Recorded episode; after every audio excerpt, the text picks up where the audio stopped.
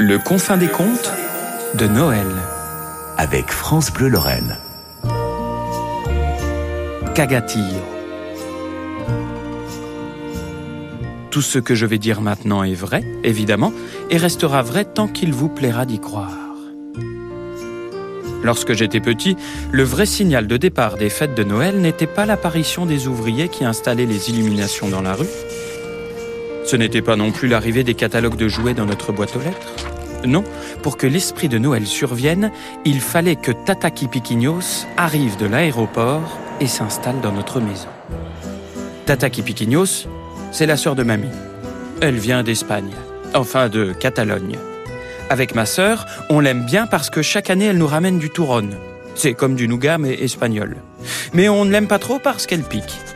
Elle a une moustache, une vraie, une qui se voit, un peu comme celle du sergent Garcia dans les vieux épisodes de Zorro qu'il repasse à la télé pendant les vacances de Noël.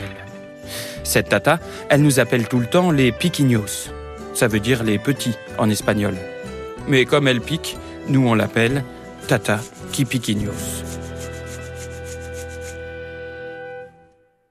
Quand elle arrive à la maison, Tata Kipiquinos s'installe dans la chambre de ma petite sœur, qui vient dormir, elle, dans ma chambre à moi, sur un matelas. Ma sœur, elle prend toutes ses peluches avec elle. Elle ne laisse à Tata que son hérisson. Elle se dit certainement que comme ça, Tata se sentira en famille. Moi, j'adore aller la voir le matin quand je me réveille. Ah, il faut la voir le matin, Tata Kipiquinos, avec sa charlotte sur les cheveux, les genoux relevés sous sa couette Peppa Pig, en train de tâtonner sur la table de nuit pour y chercher ses grosses lunettes. On croirait une chouette pas bien réveillée. Alors moi, je me glisse dans son nid, je me roule dans le chaud chaud, je respire ses odeurs de jasmin et d'eau de Cologne, et j'attends que Tata me raconte l'histoire de Cagatillo.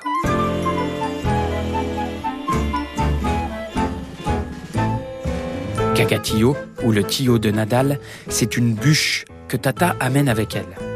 Ah oui, un vrai morceau de tronc qui tient debout sur deux petites jambes de bois. On lui dessine un sourire et un nez, on le met à côté de la cheminée, ou comme chez nous à côté du radiateur parce qu'on n'a pas de cheminée, et on le couvre d'une couverture rouge pour qu'il n'ait pas froid. À partir du 8 décembre, on lui donne à manger. Chaque jour jusqu'à Noël, on le cajole, on le bichonne le tillo. Et puis le jour J, on le tape, le tape, le tape avec un bâton et on lui chante une chanson très fort pour qu'il fasse caca des cadeaux. C'est comme ça, c'est la tradition. Il faut la voir, Tata, le jour de Noël, chanter et taper avec son bâton, puis glisser sa main sous la couverture rouge pour prendre un cadeau chié par Cagatillo. Oui, car Tata dit des gros mots et après elle dit que c'est comme ça qu'il faut dire avec le tillo des Nadal. C'est la tradition. De Nadal, no que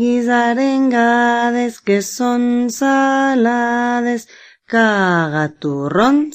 que son molt bons. Oh, vous pourriez me demander pourquoi une vieille dame comme Tata Kipiquinos amène un morceau d'arbre lourd comme tout dans ses bagages depuis l'Espagne?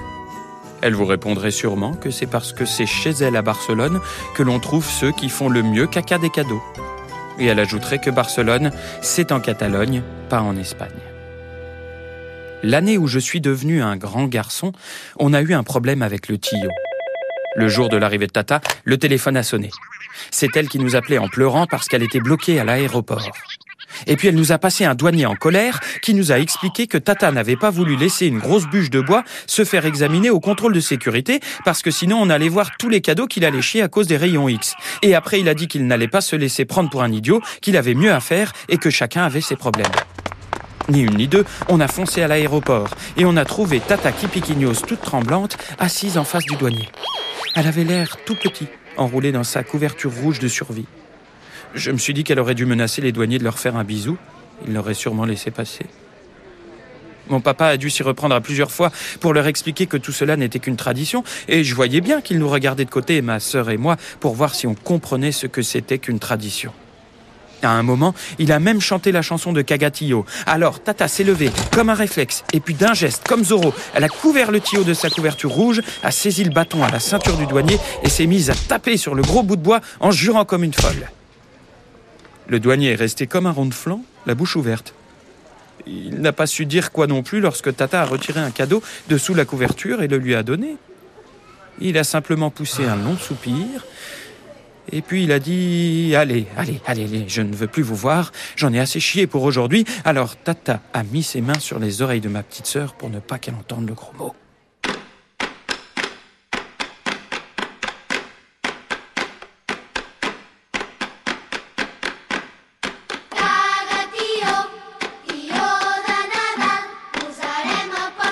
Dans la voiture qui nous emmène vers la maison, tout le monde est content. Tata est montée à l'arrière, entre ma sœur et moi, et elle tient Kagatillo sur ses genoux. Les fêtes de Noël peuvent commencer. Je sais bien que Tata a glissé le cadeau pour le douanier sous la couverture rouge. Je l'ai vu faire. Et Tata sait que je sais. Mais on ne dit rien parce que ma petite sœur est là. Tata Kipiquignos me passe la main dans les cheveux avec un air de dire que je ne suis plus si piquigno que ça.